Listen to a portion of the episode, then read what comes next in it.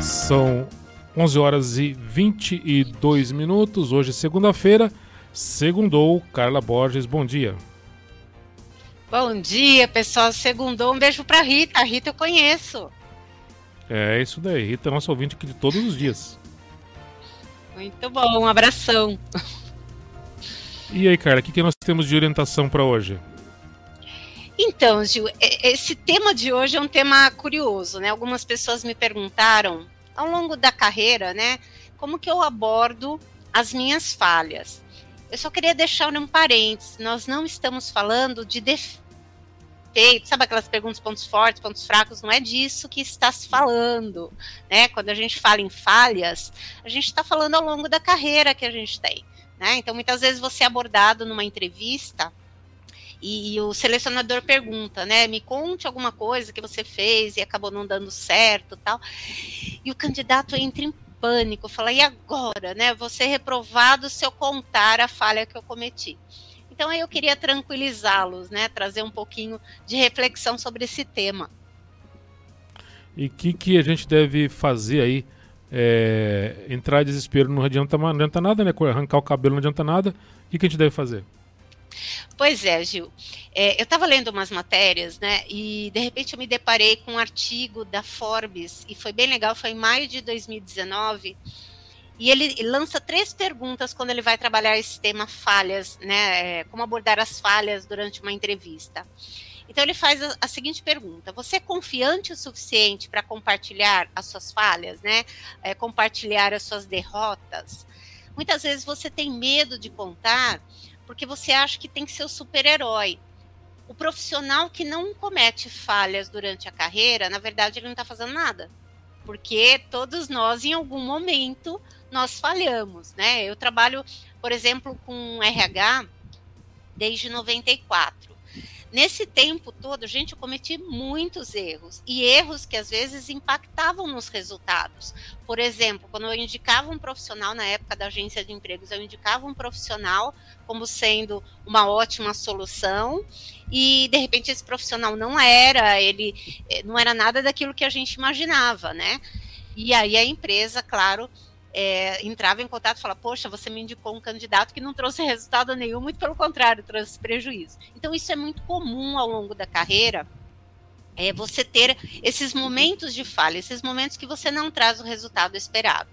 Então, como, como que você aborda isso? Se numa entrevista te perguntarem, né, olha, me conta uma situação, conte com a tranquilidade de um profissional que em algum momento falhou na sua atividade. Então, você vai contar o que aconteceu e tem um complemento. O pulo do gato é contar o que aconteceu e o resultado, né? O que, que significa? Olha, eu vou dar um exemplo aí que eu falei. Eu selecionei um candidato, ele fez todos os testes tal. E, infelizmente, quando ele começou a trabalhar na empresa, ele demonstrou em seu comportamento que não era nada daquilo que se esperava.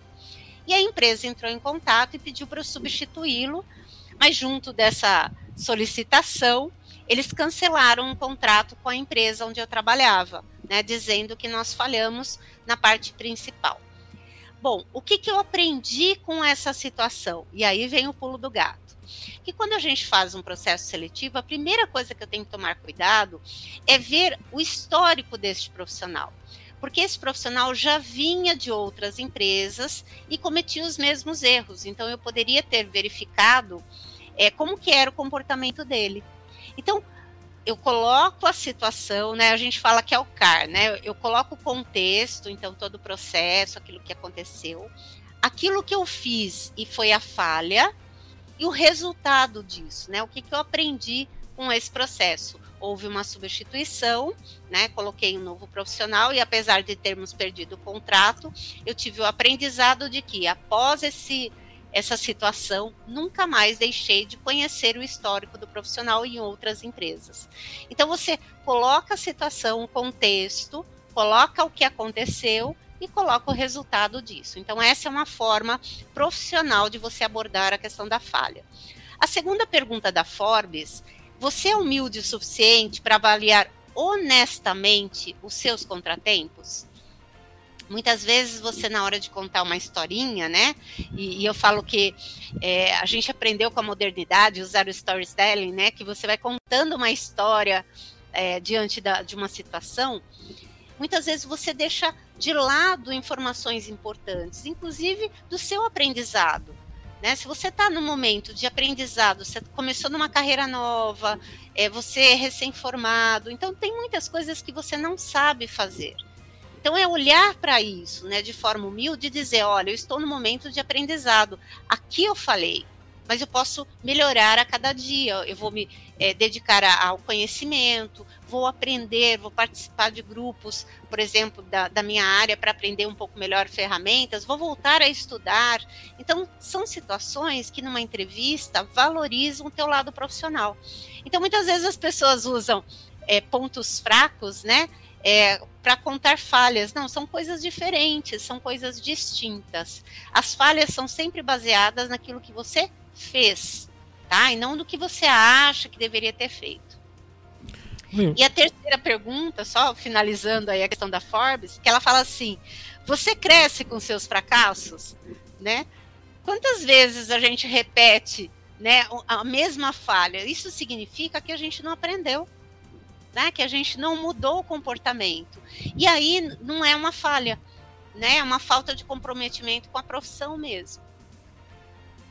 Cara, lembrando, né, que ninguém erra é, dolosamente, né? Ninguém tem intenção de errar.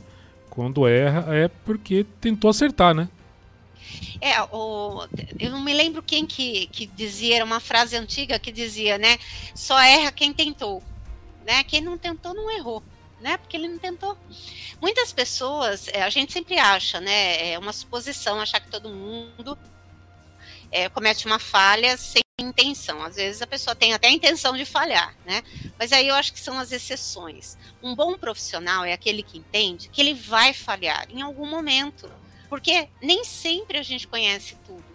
Né? Quantas vezes aqui mesmo no programa, né, Gil, a gente aborda um assunto de uma forma e de repente uma pessoa fala assim: olha, Carla, não é bem assim. Na empresa que eu trabalhava acontecia tal situação.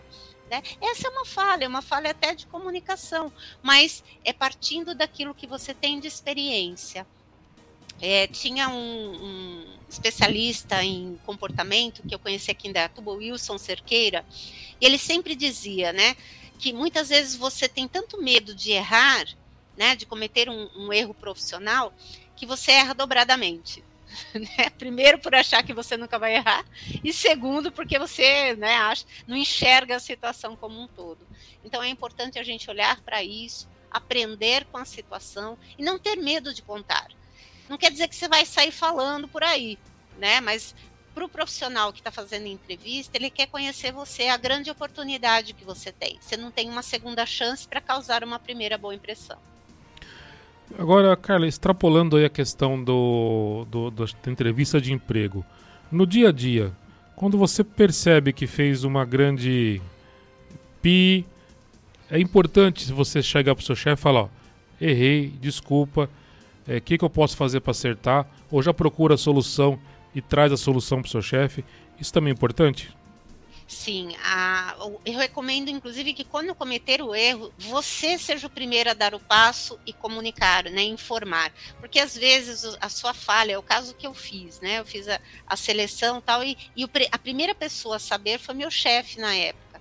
Né, porque eu preciso comunicar, né, partindo de mim, deixar claro o que aconteceu. E uma segunda situação, Gil, buscar soluções. É, o meu primeiro emprego registrado foi com o seu Toninho, lá da Boutique Calçados, né? Acho que a grande maioria conheceu o seu Toninho. Ele, eu, para mim, ele é uma pessoa assim, é uma referência, porque ele me ensinou muito. E ele sempre dizia, né? É, quando você comete um erro, traga no mínimo três possíveis soluções. Pode ser que nenhuma delas seja a, a ideal, entendeu? Mas pelo menos ele, a pessoa vai entender que você tentou achar uma solução para aquela situação.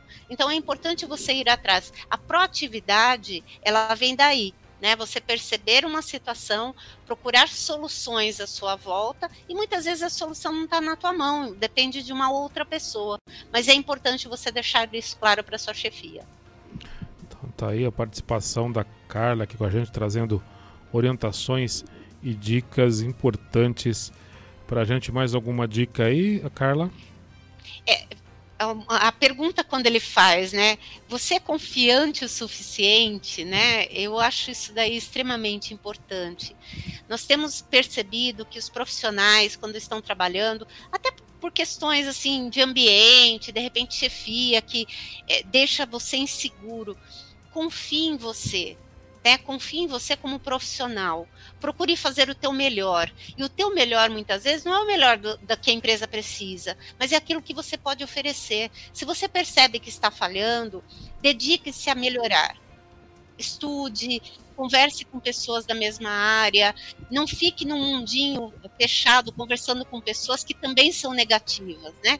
Procure extrapolar, procure pessoas que vão te trazer uma, uma luz né, para essa situação e principalmente que vai te incentivar a ser sempre o melhor.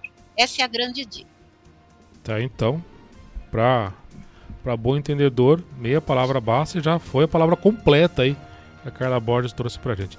Carla, obrigado, uma excelente semana é, e segunda-feira que vem tem mais.